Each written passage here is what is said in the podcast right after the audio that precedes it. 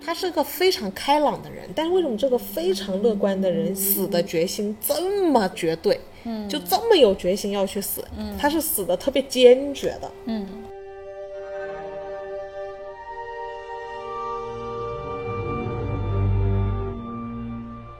今天我们看了电影《金》，对，《金》这一部电影讲述了在爱达荷州乡村一个破旧的公寓里，然后重达两百七十二公斤的英语教师查理，他想要隐居避世，固执坚决的要把自己吃死。然后查理呢，在他中年时期，为了同性情人抛弃了家庭，但情人在过世后呢，因为悲伤和内疚暴饮暴食，并且尝试。与十七岁的女儿艾莉修复关系。随着查理越来越接近不可避免的命运，他的朋友利兹和一个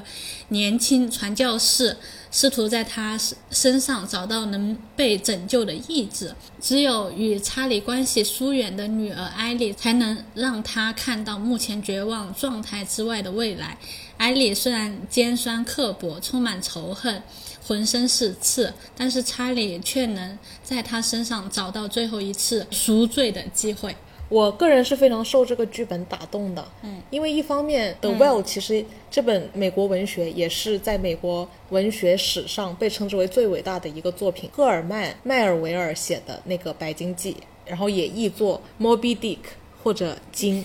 嗯，OK，你要不要跟大家总结一下《白鲸》到到底讲了一个什么样的一个故事？嗯嗯，《白鲸记》它的核心内容呢，就是叙述的主人公叫伊什玛丽，然后伊什玛丽这个主人公呢，他就是当年生生长在一个捕鲸工业大发达的一个时代，因为在很多很多年前还没有发明出电灯之前，人类核心照明的工具是用油灯的。嗯，那鲸鱼身上的油脂。尤其是他们要捕鲸的这种抹香鲸的油脂，鲸鱼的油脂呢，是做这种燃油最好的。也就是说，鲸等于光，在那个年代，是鲸鱼等于人类的光。整个故事呢，就发生在那样的一个时代，所以当时是一个核心工业、核心产业，而且是属于整个社会的需求是很高的，而且每一个人都与之绑定的。男主角伊什玛丽呢，他作为一个那个时代中的人，他其实是有非常严重的自杀倾向的。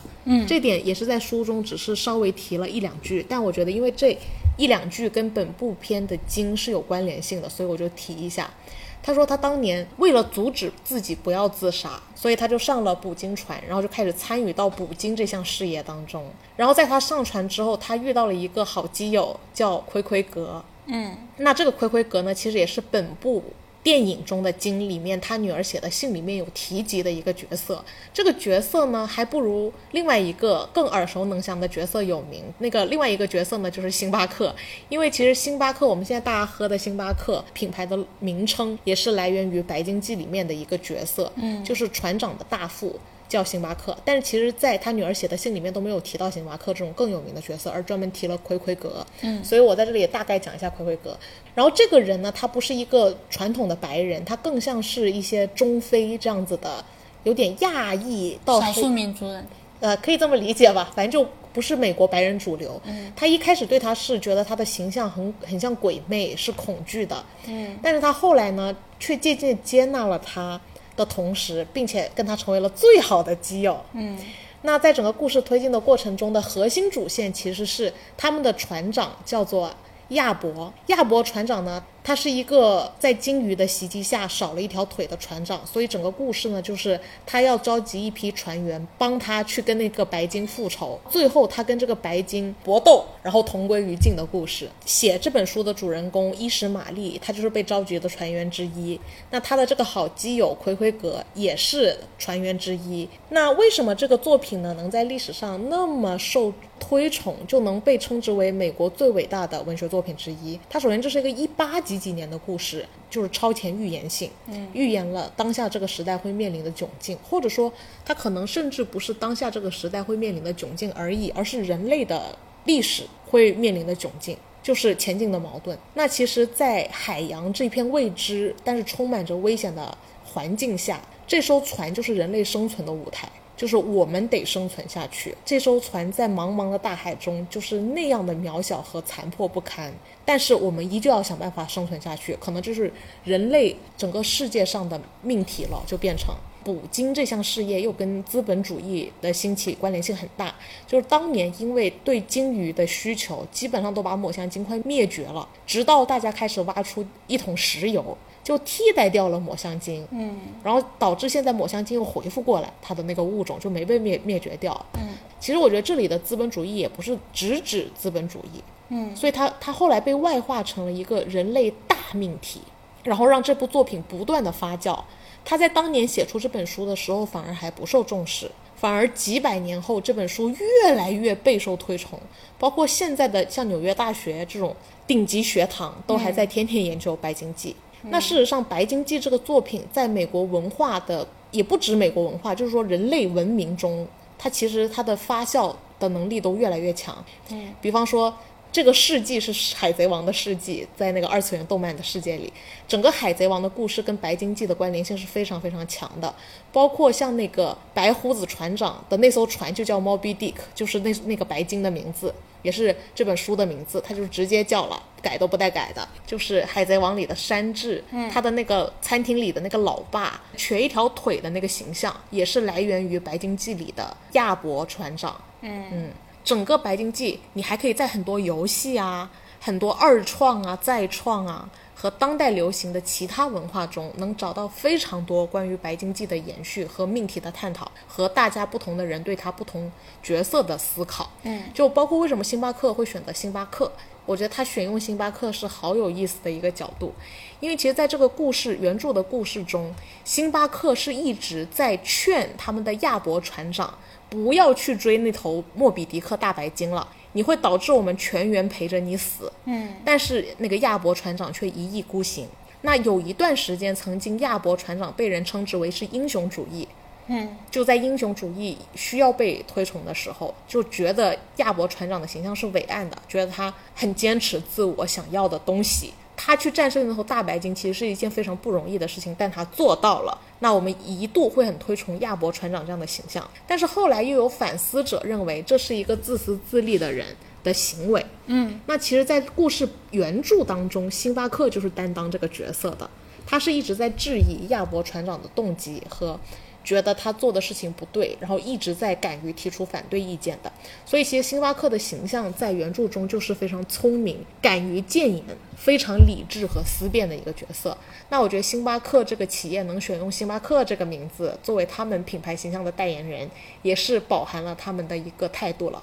嗯，呃，刚才我稍微提到了一下的那个好基友葵葵格，在这个故事中，我觉得也有一个很独特的作用。嗯，因为他们俩一开始是彼此。抵触的，我觉得都不只是抵触而已了，甚至是厌恶和恐惧的。就第一次、嗯、那个伊什玛丽见到葵葵格，就觉得哇鬼啊，差不多真的是这样，比较多、嗯，哎恐惧比较多。嗯，因为它是一种未知嘛，是你你完全不在你日常能接受的范畴内。嗯，然后他们就开始过上了同床共枕的生活，然后过不久他就在他的怀里醒来了。嗯、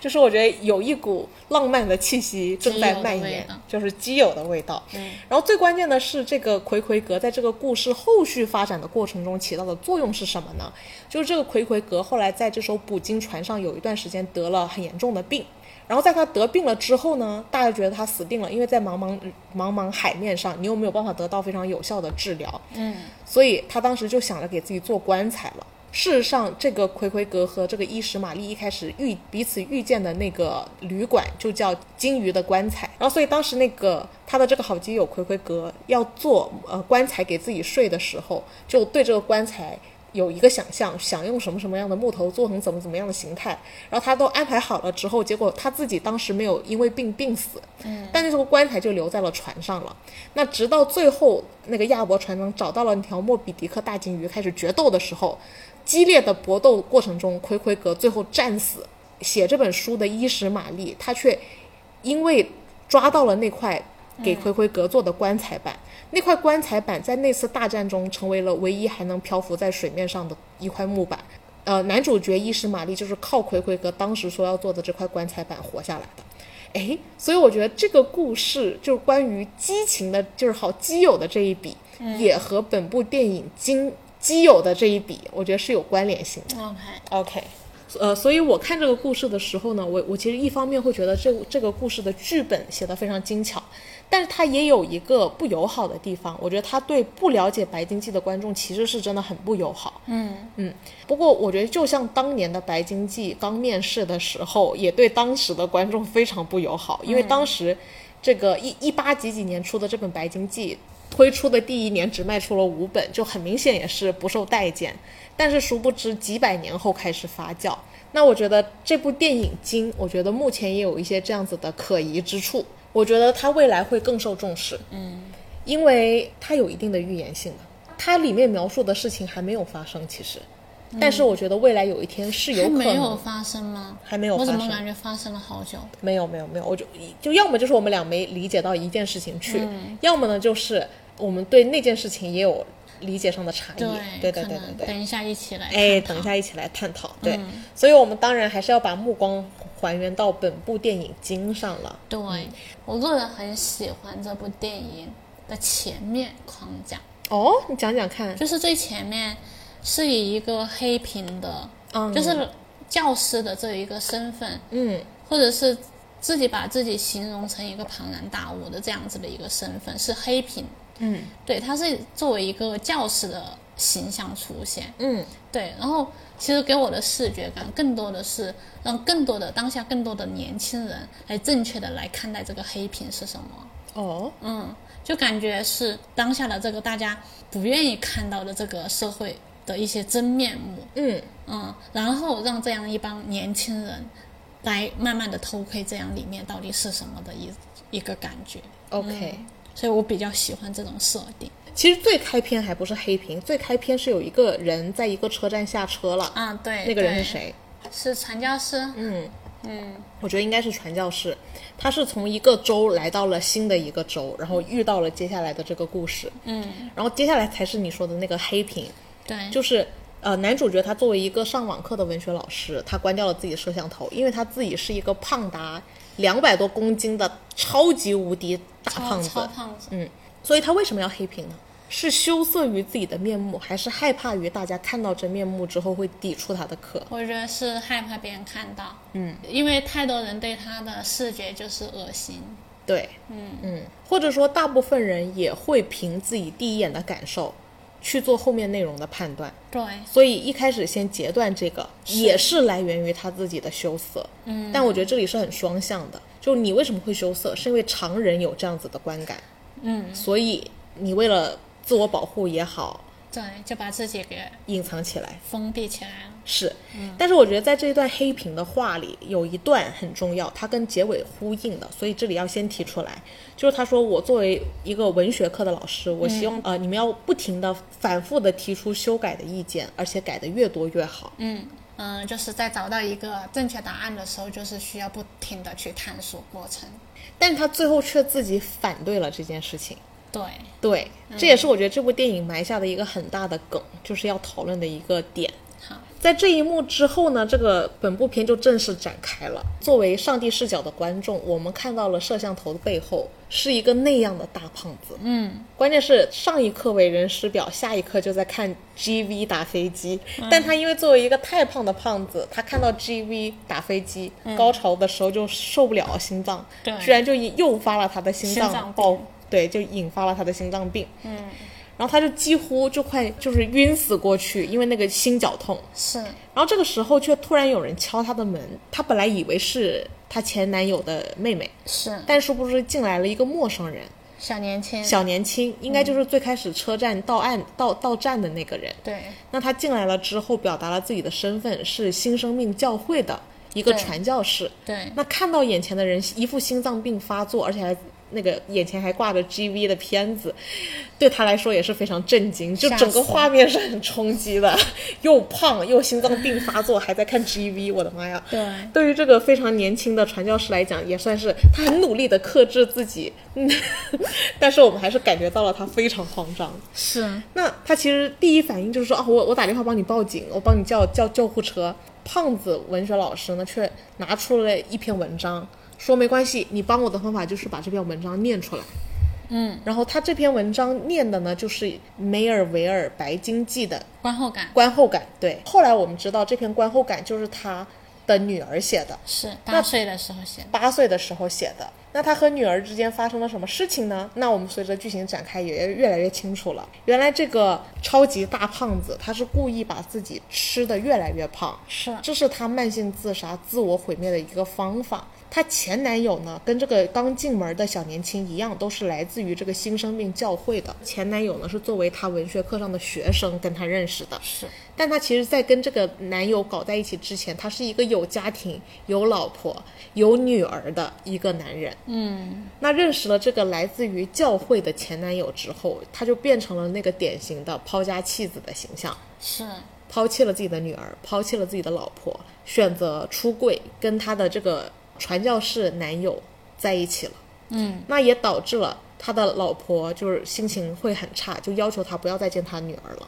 然后后来我们又发现，原来这个她的前男友不知道因为什么原因也是去世了的。跳河自杀了。而且她男朋友当时是绝食，到生命最后的阶段是绝食，在她自杀前是绝食了几个月的，对，也就是她最后死的时候是一个很暴瘦的形象。那所以我觉得这里也跟男主角的暴胖要胖死自己也是有一定关联性的。嗯，前男友死了之后，她就相当于开始让自己彻底发福，变成超级无敌大胖子，引发高血压和心脏病。她要起到这个慢性自杀的过程。那其实，在她这次打完飞机之后，她前女友的妹妹也是以一个护工形象，也是她的朋友来帮助她的一个形象，就很明确的告诉她，以你现在的体重和你心脏和高血压的情况，不出一周，你周末就会离开，你周末就会死。整个故事我们都是在看这个人就是自杀的这个过程。这个概念也非常像我们在另外一个女人那一集播客提出来的，自杀是一个过程。 OK， OK，所以在这个节骨眼上，他要再见一眼他的女儿，嗯，就把他曾经抛家弃子，八岁的时候就离开了的那个女儿叫过来，就相当于临死前要再相处一下。嗯，那对于他女儿来说，这么多年没见的老爸突然变成了个大胖子，而且你明明是跟前男友走的，你走就走啊，你为什么还要来找我？是所以一开始情绪非常叛逆，但是在这个过程中呢，他爸爸呢却很想跟他重新链接，不惜用给他钱的方法要跟他重新链接，因为失去了爸爸，可能太年纪太小的时候就失去了爸爸，导致他女儿个性上也有一点。就是我不想在乎这个世界上的一切，因为反正每一个人都是混蛋，然后并且面临着可能要被退学，就是没有办法毕业的危险。然后这个时候又关联起了他女儿说，如果我能写出一篇好的文章，说不定老师可以让我毕业。那你对作为文学课的老师，你是不是帮我写。对，来帮个忙吧。他爸爸帮他的具体的方法，其实也没帮他写一篇文章递交，对而是就拿了他当时心脏病发八作岁的写时的候是八岁写的那篇文章拿去上交，因为在他爸爸眼中，这篇文章是一篇很好的文章。嗯，呃，年轻的传教士新生命的这个小年轻，一直很想帮助这个大胖子，希望他能入会得到救赎。他女儿呢，其实是在一种膈应的情绪中挣扎的，嗯，跟最后生命最后期限的老爸努力的相处。而爸爸呢，在生命最后依旧是坚定的要不断的吃，不断的喝，不断的吃的越来越多。嗯，而且我觉得他甚至都不太喜欢那些食物，他吃着吃着还要吃吐自己，但他就要不停的吃，把自己吃死为为止。作为他护工，也是朋友，也是他前男友的妹妹的这个丽兹，在这个过程中呢，明明很心疼他，我觉得也是本部片最懂他的人，但也是帮助他自杀的人。那到篇末的时候，曾经有一次情绪的爆发，他跟他网上网课的学生们说：“我要看到真实的内容，你们不要再给我看那些表面的文学，我要看到真正的心声。”嗯，然后发了一次火之后，他就被他们的学生告了，他们的学生就要求换老师。嗯，作为一个马上要死了的人，被换掉他也毫不在意。只不过他在被换掉前，他终于打开了摄像头，给他的学生看清楚了自己真实的面目，并且他要求鼓励大家写出自己真实的想法。反正你们现在已经要别的老师来替换我了，别的老师也只会叫你们反复修改、反复修改。但其实反复修改不重要，而是说出真实的声音最重要。这是他最后的像是遗言一样的东西，留给世界最后的遗言。呃，给大家看到了自己是一个超级无敌大胖子，让大家看到了什么是真相之后，他就愤怒的把电脑甩了。嗯，这个时候他的生命其实已经走到了尾声。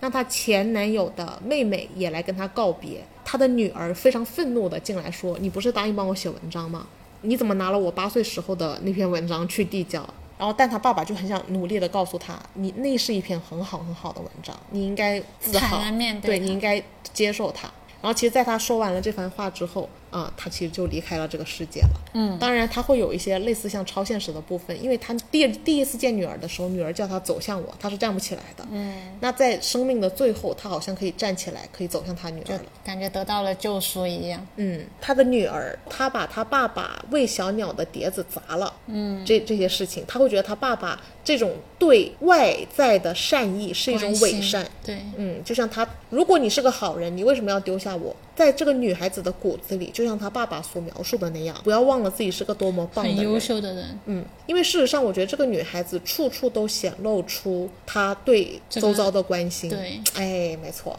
她虽然嘴上一直说我不在乎你，因为她如果真不在乎，她就不会来，不会一次又一次的来。对呀、然后他也不会去给那个小传教士做那么多这那的事儿，虽然他也是打着我要害他的谎言。嗯，如果真不关心的人，我连害你的力气都不会有懒得害，你没错。嗯，所以他爸爸就算安然离去了，因为看到了这个女孩子的真面目。是，对，就还是对这个人事物，对都充很满关了怀希望的，没错。嗯，哪怕他现在嘴上有一层抗拒，是，对，但他骨子里还是那样善意的。可能涉及到这个小女孩，还有一个板块，就是她爸爸为什么这么喜欢她八岁时候写的那篇文章。在我看来哈，嗯，那篇文章是敢于批判的，对，嗯，就是有思考性在是里面，不是那么人云亦云的。对，嗯，而且我觉得，其实在他八岁时候写的那篇文章，也投射了他对爸爸的关心。对，嗯，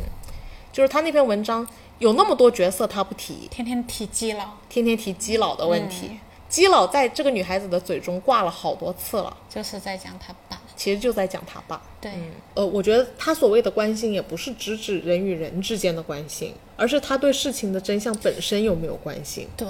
她其实是想知道真相的，包括她第一眼看到她男朋友的照片就想问他是怎么死的，嗯，结果她爸爸就去厕所哭了，以至于她没有办法再问下去。但是她是想问的，她爸爸一开始问她一些问题，她其实已经迫不及待要反问她爸爸很多问题了。是，所以我觉得到头来，这就是一个其实会让你会心一笑的叛逆小女孩。嗯，所以我觉得她爸爸这条线也是我们待会肯定是最重点要讨论的那个环节了。是，那我们可以先路过一下我们刚才提到的那个开篇刚到站的这个小小年年轻，嗯一个新生命教会的传教士，嗯，也是一个伪善的样貌出现的，对对不对？嗯，就是我是替信仰做传播，我我是有来救赎你们，我是来，救赎你们的。嗯，然后他他爸爸一开始问你觉得我恶心吗？嗯，然后不恶心不恶心，我是真的想帮你的。是，直到后面，在他爸爸一次又一次的追问下，这小男生这个小年轻终于爆发了真恶。心嗯我觉得你真恶心，这才是他真心的想法。是，因为他男主角他的前男友也是死于同一个教会对，的精神压迫，所以他肯定是想撕碎这个教会的真面目的。嗯，他的目标也是要撕碎这种伪宗教的面目。对，但是我觉得在这一点上，他女儿做的比他更迭代。在这部片的父女俩两个人都在这个小年轻身上有交互。嗯，那他爸爸呢，是让他口头上撕破了他的虚伪的假面，对，但是他女儿却帮助这个行动上行动上帮助这个迷族的小年轻回归了家庭。是，哇，我觉得这里也是蛮有那个意思的，就通过这个，因为我觉得其他是一家人嘛，相当于这个是、这个家庭以外的一个路人，相当于，嗯。哎，但是无形中却也受到了这个家庭发展的影响其。实我觉得嗯就是这两对挺有意思的，就是他的女儿跟这个小女小男孩有点像是新生代的一种实测，哦，对。然后那个胖子跟她男男友有点像是旧他时们那代个时代的那种实测的一个过是程，是嗯的。同一个宗教出来的，我们把它当做一头对，他爸爸和他女儿就是另外一头，就是是要的跟他博弈的那股力量。嗯，然后两两边都是想要博弈的。是这里大概要讲一讲这个小小年轻到底是怎么回事儿。这个小年轻传教士呢，他其实就是当时呃在家里的时候随着这个宗教出逃了。就不想上学不。想上学， 离家出走这种方向。嗯，那殊不知他又因为一些理念和他自己教会本身产生了冲突，对，因为他觉得自己每天在教会里做的呢，只是派派传单的事情，他觉得很空洞，不能具体的帮到任何人，只是是在喊一些空口号。是他觉得作为传教士，我们应该要能具体的帮到人。嗯，于是他当时一气之下就拿走了教会的两千多美金，自己想说以我来创造一个具体能帮到人的教会。嗯，那殊不知钱快花光了，也没有具体的帮到任何一个人。直到他遇到这个心脏病正在发作的男主，他就以硬要拯救他。而完善自己的一个目标，就好像我至少能拯救救帮赎到我一个自己人，对，证明我自己这个方向。当然，从他当时的角度来讲，那是他角度的救赎，是，是他想救的这个男人，想帮的这个男人不需要他拯救，这个男人是决心，就是有坚定的信念是要自杀的。是的，雷打都不动的那种，嗯，侵女而来都没用，更何况你这个伪善的传教士呢？更何况她前男友还死在死在同一个教会呢？她没有完成对这个男主大胖子的拯救，相反，她自身暴露出来的问题反而是她其实很怀念她的家庭，嗯，她自己的钱也没有了，她却羞于回到家里。这种所谓的羞于，就有点像一开始的黑屏，嗯，就是总想塑造出一个自己伟岸的形象对，而很难去面对最最真实的自己，因为觉得最真实的自己将不会被自己的家庭接纳。其实你对比一下，你会发现她大胖子前男友之死，嗯就是自己真正的面目没有办法被自己的家庭接纳。对照的这个小年轻这儿，她就是真正的面目，是会被他自己的家人接纳的，因为在他吐露心声、讲过往这段关于偷教会钱的黑历史的过程，就被这个大胖子的叛逆女儿全程录音，并且他还很费尽心思的发给了他妈跟发教给了会他，的妈和教会，嗯，结果他妈、父母和教会都能原谅他这件事情，是就让这个小年轻反而好像真正得到了救赎。从他已经陷入窘境，突然又看到了新的出路，非常兴奋地说：“我可以回家了。”嗯，他本来之前他真正压在他心头的是他回不了家了。会比较伪善一点点。 OK，嗯，但我觉得这种伪善，你会发现也有很多身不由己的，它的根源是不能被接纳。就是我我要这层伪善的面目，是因为社会的主流接受这一层面目。你放大了，当然就是社会群体与社会主流和所谓政治正确之间的那个关系。嗯，那放小了的话，那就是你是谁，你家你家人支不支持的问题。但我觉得它到头来是一样的问题，一个问题。嗯，我觉得通常还是跟你最亲的那个对你伤害最大。如果你是 gay，你不被社会接受，但你的家人很支持你的时候，嗯，你是能获得对抗这种所谓社会主流的力量的。当然，有方法，或者说，就是说，我们我们全家知道你是 gay，但你没有必要对社会宣张你是 gay，在不因能为接受你 gay 的的年代，社会没那么大呀，你的社会是性其实就是你周边的人。没错。嗯，所以我觉得以此类推。那但但如果相反，我觉得就觉得很麻烦了。就哪怕社会已经接受了 gay 这个风气，因为现在 LGBT 在国外也是很政治正确嘛。嗯，但是如果你在这种这么正确的大社会背景下，你的家人不接受，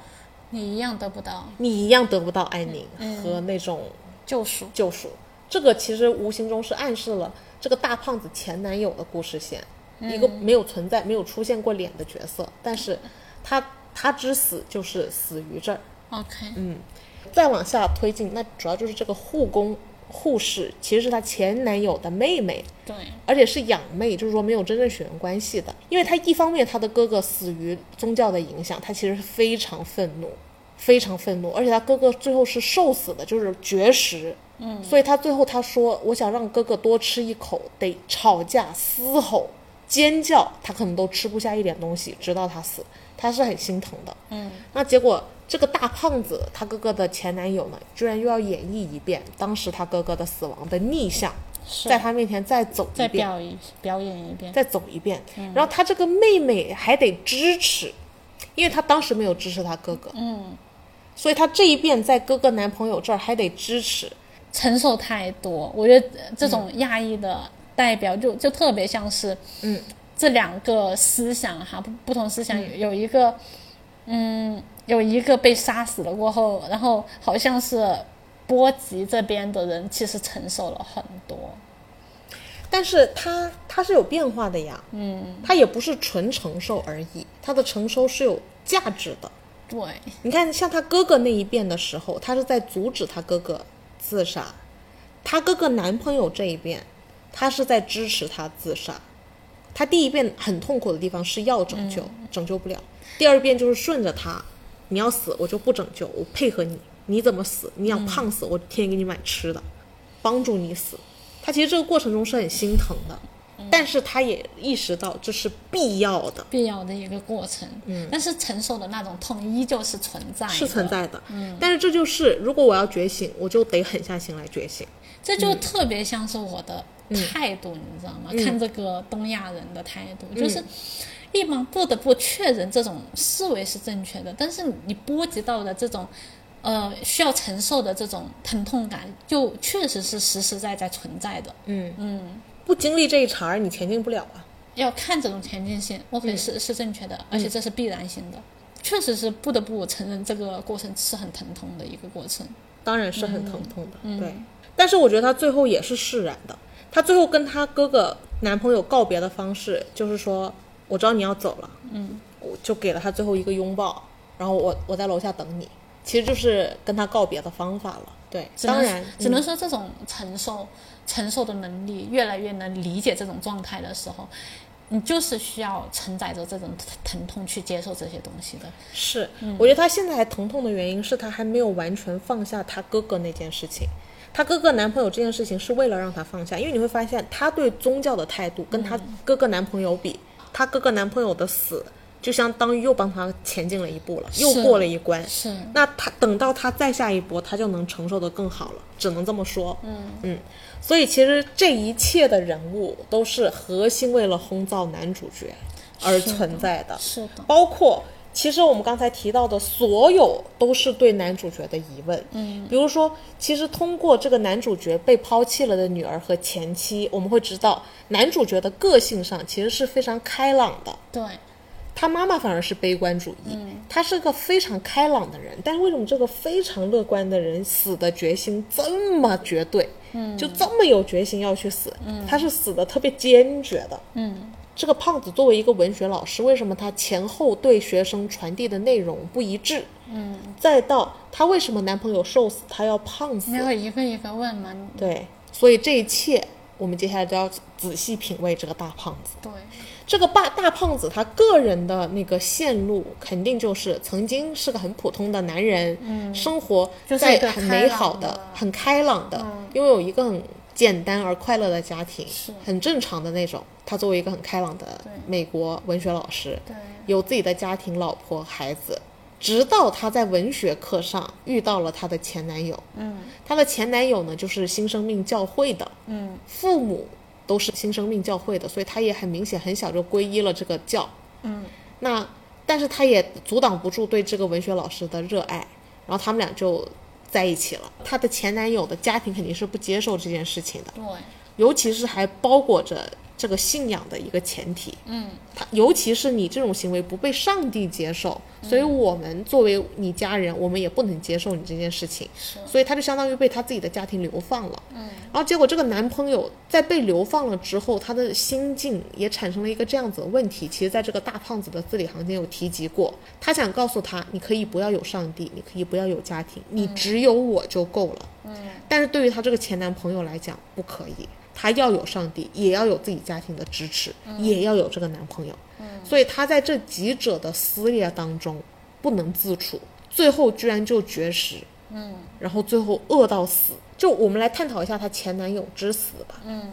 因为我们如果不能理解她前男友之死，我们可能也不能理解这个男主角之死。嗯，你怎么看她前男友之死呢？我个人是这样子看待的，嗯就是因为她前男友最开始是因为你出生在那种宗教家庭里面吧。嗯，然后前期他是绝对信仰宗教这个这一条路吧。嗯，但是在这个过程当中，他会慢慢的受到可能吸收不同的嗯呃东西，也有可能是环境在变。嗯，对，然后开始就是对对宗教和外在的新事物和各种的东西，再加上自己的身份的自我认知这方面，可能出柜啊等等，就是自己可能是一个同性恋这样子的一个身份。嗯，然后发现其实原来的那一条宗教里面是绝对禁止这这样的东西出现的，所以他其实内心是出现了极大的矛盾性。嗯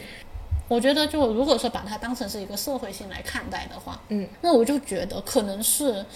呃，以前一个一个国家或者是一个国度，嗯它所它整整个国家运行的轨迹，可能是靠宗教性来运行的，嗯或者是绝对的这种信仰性来运行的。但是在运行的过程当中，会遇到了很多新事物的挑战，哎，没对错，，就可能比如说，呃，会发生了少少数的那种种族啊问题，嗯就比如说像美国的黑人种族奴役这等等之类的问题性出现。嗯然后在这个过程当中，大家发现了就是备受这种矛盾性的苦，就是。既然两个问题出现了，那就肯定是要去解决，都需要去解决这一个问题性的。嗯那那解决的过程当中，其实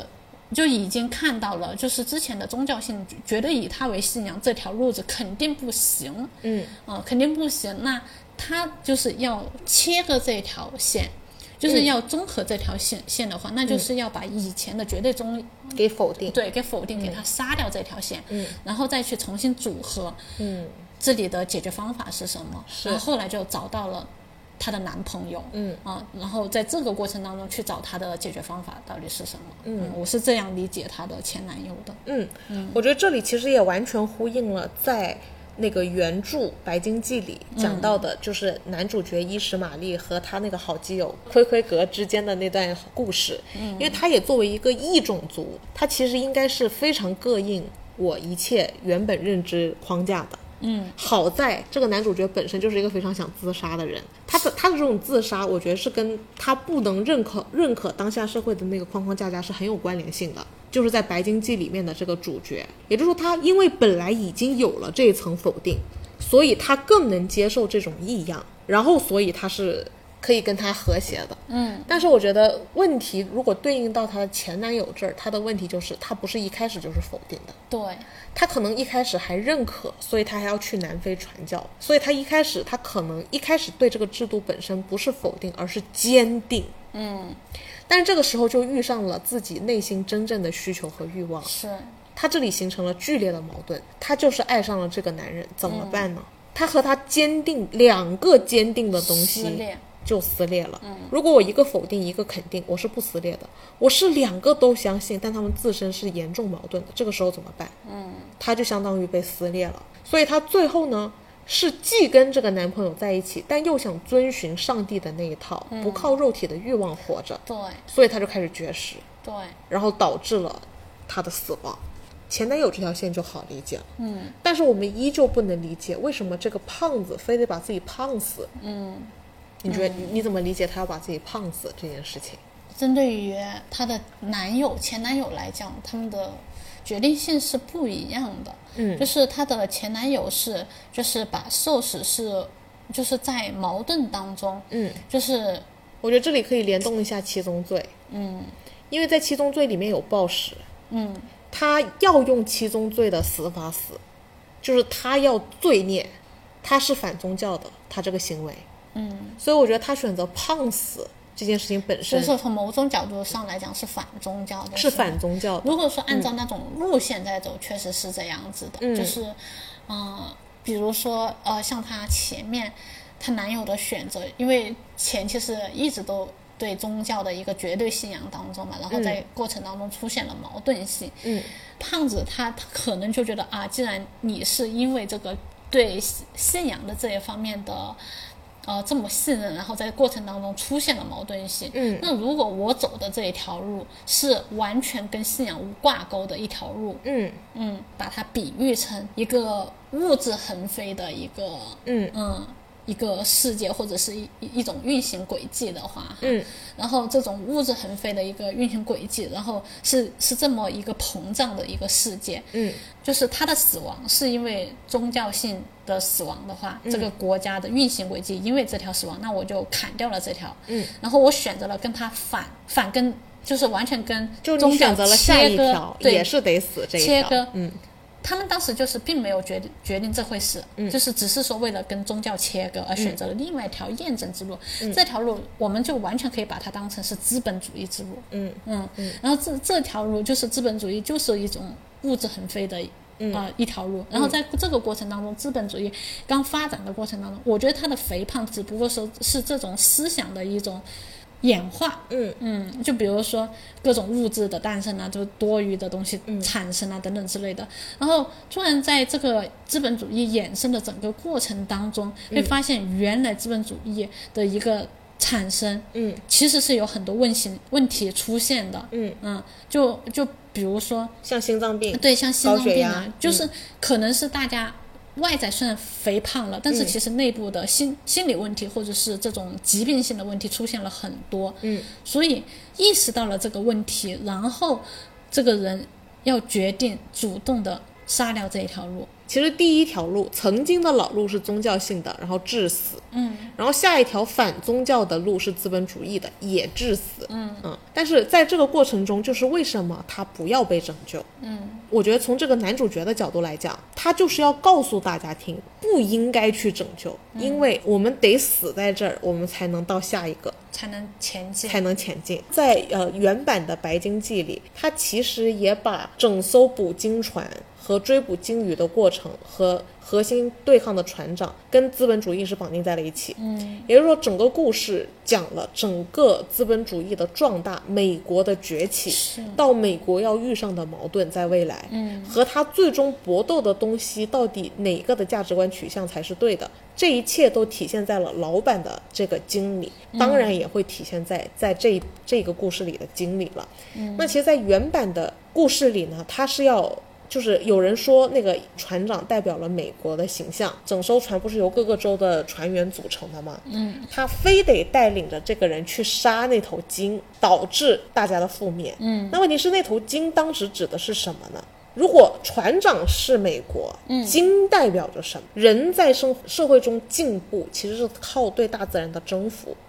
比如说我们现在这些高楼大厦，这些怎么来的？是通过我们对大自然的征服。呃，为什么这个大胖子他要求不要拯救他？我觉得是为了让他可以畅快地说出事实的真相。嗯，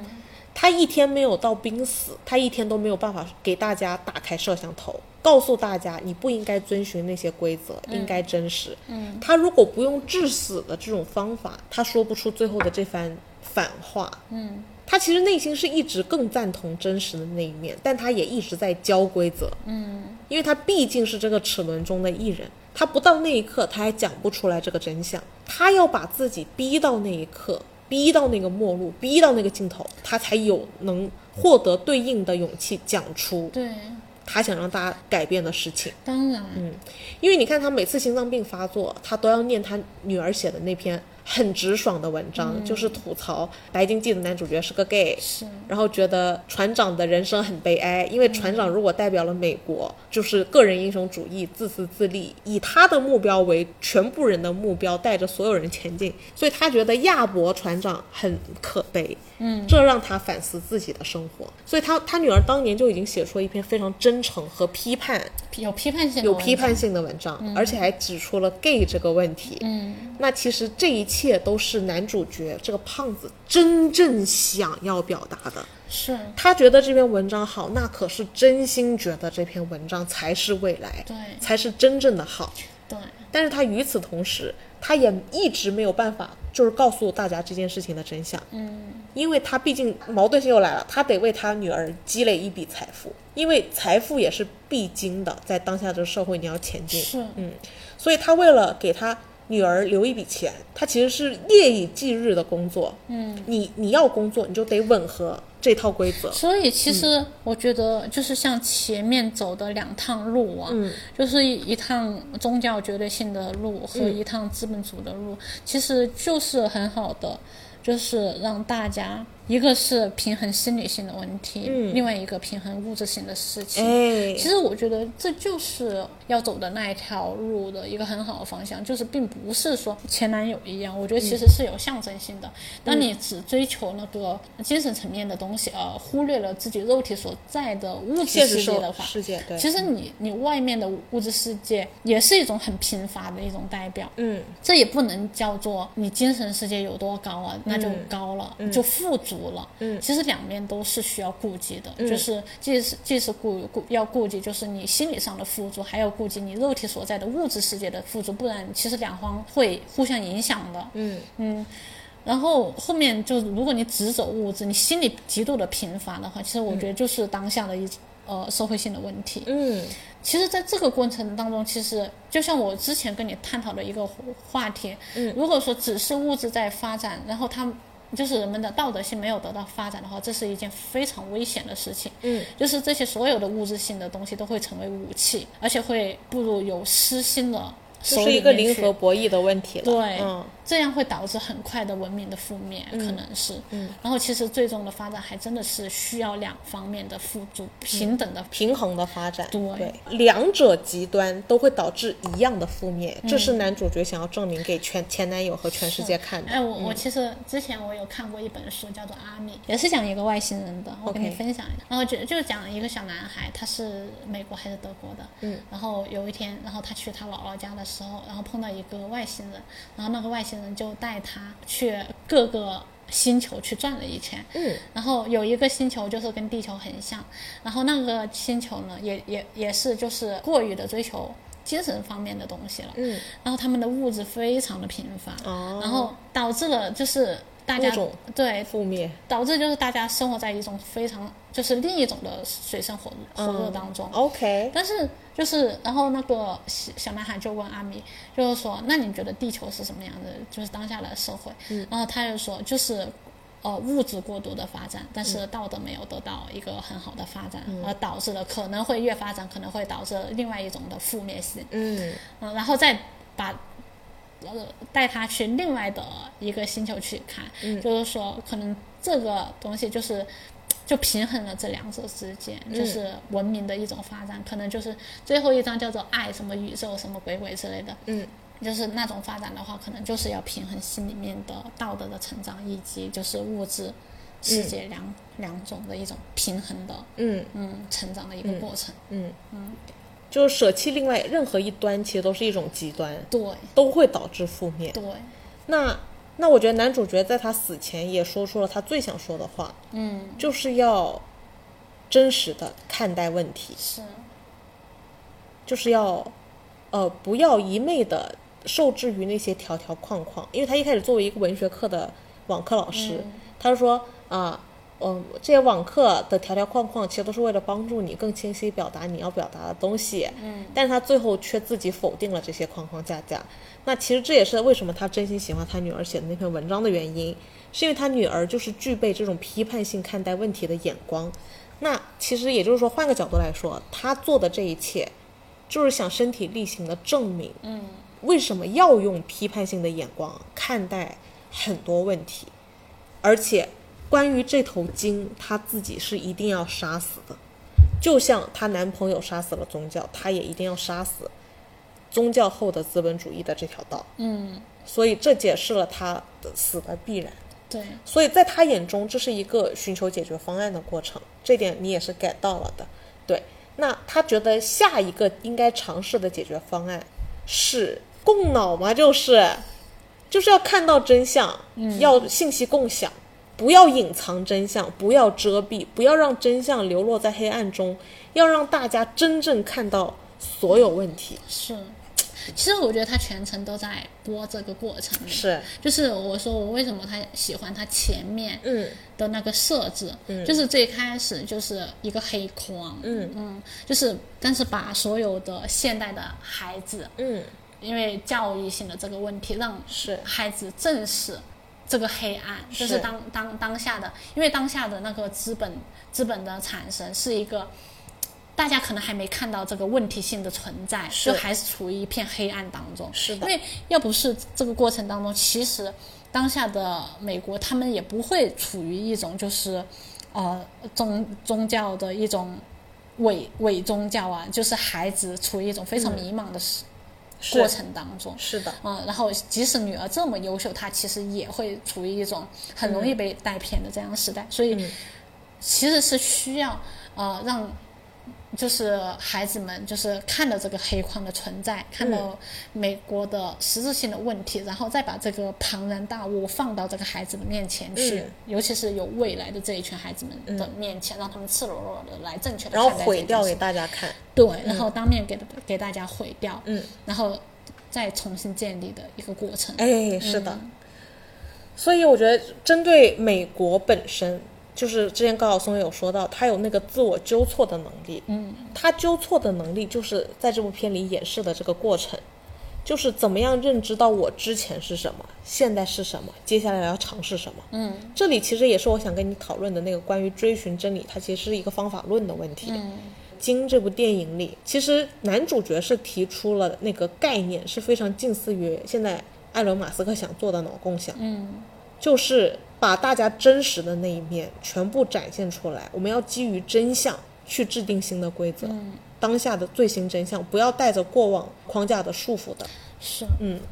因为他在这部片里之死，就是为了证明过往之路不可行，嗯，该到了。该到新纠思缠考的时候，对，要嗯就是又到了这个需要纠正和再进化的一个节骨眼。对他其实真正看到希望的那个基点是关怀。嗯，他其实之前在他女儿身上最担忧的地方是，他忘了自己是个多好的人，是，他忘了自己是很有关心别人的能力，而他现在看似好像对什么都不在意，很不关心别人，嗯，把自己封闭起来的那种，这是他爸爸在临死前担心唯一担心的地方。直到后来看到这个小女孩帮着那个小年轻传教士解决了他家庭的问题，当然不知道是机缘还是巧合，就不知道是故意的还是对，不小心的，就你可以理解是理解是一种坏，对，也可以理解是一种善善，不好说，但是我觉得这证明了他对社群还是关怀的。关于这一点，我觉得也是体现在了很多方面。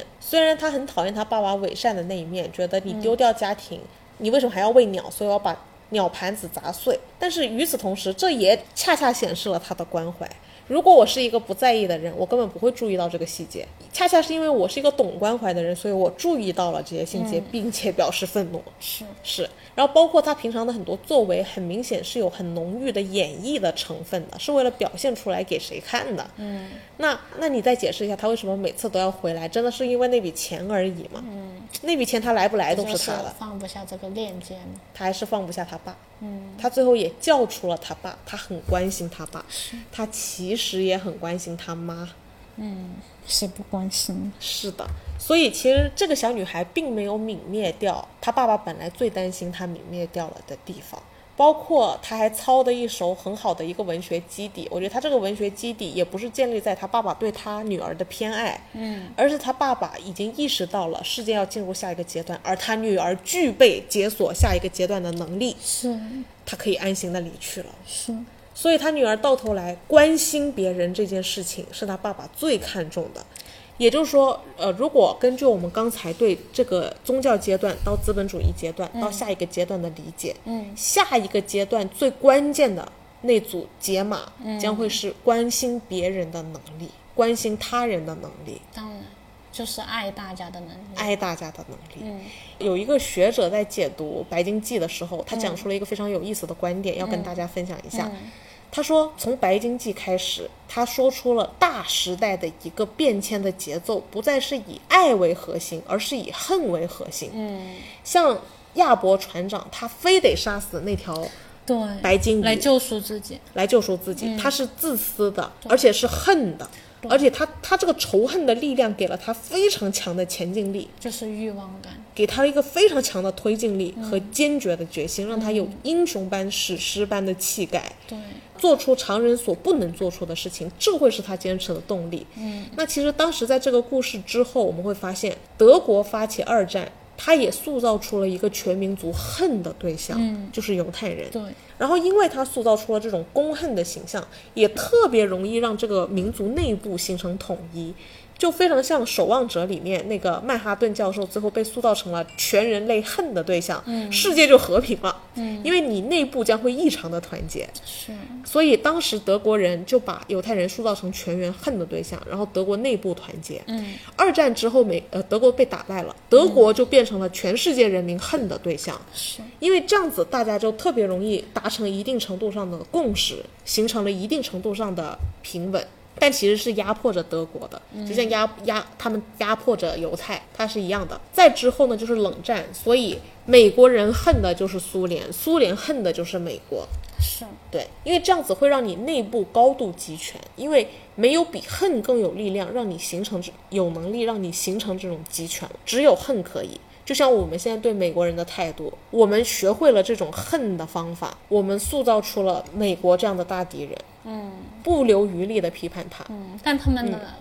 新闻上也不有不留余力也的批判判我们们 呢。所以这用的方法还是老的那个方法，对就是用恨集权的方法对，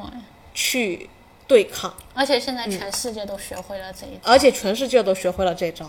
其实是行之有效的，在某种意义上，是，乍看残酷，历史回顾当然是谬误，当下就是有效，怎么办呢？全世界都学会了这一套。对，全世界都学会了这一套，没就像错全世界都学会了资本那一套一样。对，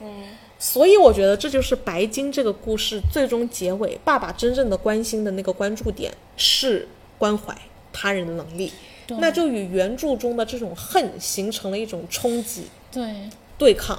因为你会发现，他爸爸之所以要让自己胖死，就是为了对抗。嗯，那他发现他女儿身上又具备对抗下一个时代的那个力量，时代是恨的，嗯，但是你要爱有爱。对于男主角来讲，他肯定就要代表一个时代的逝去，嗯，然后他女儿代表新时代刚刚还具备气芽萌芽的萌芽时的机会，但他其实他女儿身上也有受恨的影响。是你会发现那个亚裔，就是那个前男友的妹妹，她身上也还有恨的影响。嗯，她转变成爱这里，从她哥哥到她哥哥男朋友，这里就是从恨开始转化和进化。对对，她有个阶段差，但是是必经的。对，嗯，她最担心的是她女儿只剩恨了。嗯，因为她女儿就是以基本上是以只剩恨的面目出现，她那种还能关怀别人的能力是隐藏在这个恨之下的。那我觉得也代表了我们这个时代的很多人。是我觉得大部分人也在学恨，因为很多人在社会中走着走着就会发现当然恨比较容易生嗯容存，易得到成功吧？我觉得对大家，所集谓权的嘛成功，，嗯对对对，就像德国，就像苏联，就像美国，就像我们对美国就，像就像之前谈谈论的一个话题，就是其实有些人成功，只要你从小失去所有，嗯就是是一个孤儿，啊就是没有任何的这种东西，你懂得很有力量感，你就很容易成功。哎，没错没错，所以就是是跟这个时代很像。对，这是这个时代的问题对和它糜烂和僵化的地方，对其实就是对于一些走在前面的东，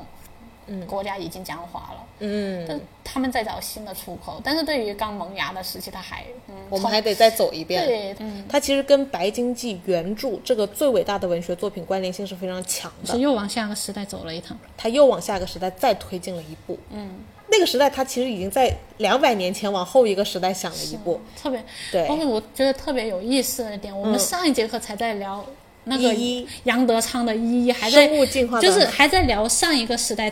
美国在探讨的是的，那个社会，就是就是那个社会对台湾造成了多大的影响。是然后现在美国在探讨下一个阶段的话题了，我就说那个台湾的那个问题还没缓过来，是，对，真的非常有原创性。他也能常常能把握到内核和发现僵化的问题在哪，然后他也敢于自我否定和自我迭代。嗯，证据是在这部电影播的过程中，他其实，在他们看电视，就在整个故事线推进的过程中，他们看电视的时候，一直都是在美国竞选，美国总统竞选，是一直在讲这个州的支持率，那个州的支持率对，所以进一步的可以佐证了。电影真正的内核，它其实是在讲一个大的社会结构问题，嗯，和什么样的什么样的制度能被怎么样的时代怎么样的看待，其实也非常像老版《白鲸记》预言了二十一世纪。那我觉得这个作品是要预言下一个世纪的，嗯他对下一个世纪是有一个这样子的判断的，就像白鲸记一样，然后他会串成一条历史线。就是这是必然的事情，嗯是在我看来就是，是的，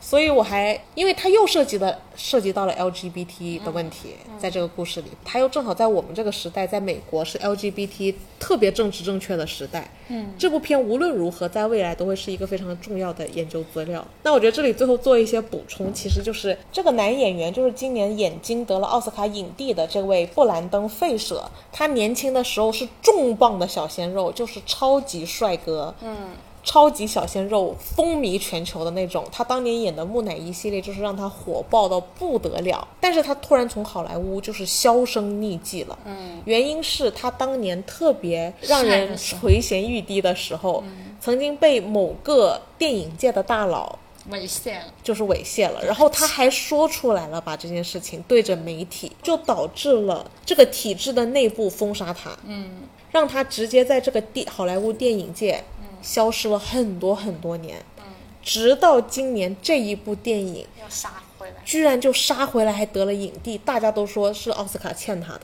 嗯，因为他当年就是以他，他当年是超一线嘛，然后居然一个超一线可以突然消失在世界上，嗯，但是他现在相当于他那个美国的这个自救的能力又开始了，又把这个人又揪回来了。所以你看，再一次的，他是有一个自省，因为美国是有 comeback story 的。我常常在讲这个问题，为什么美国能有 comeback story？就这部电影它的内容和这个演员的选择，无形中都是导演想要传递的讯息，就是到了该纠错的时候，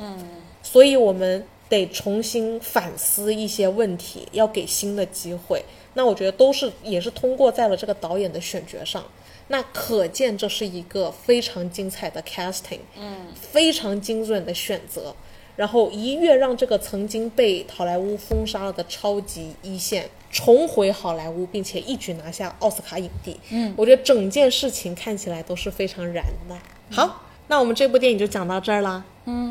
好的，那我们下一部电影看波兰斯基的《我控诉好的，那我们今天就到这里了，拜》，好，拜拜拜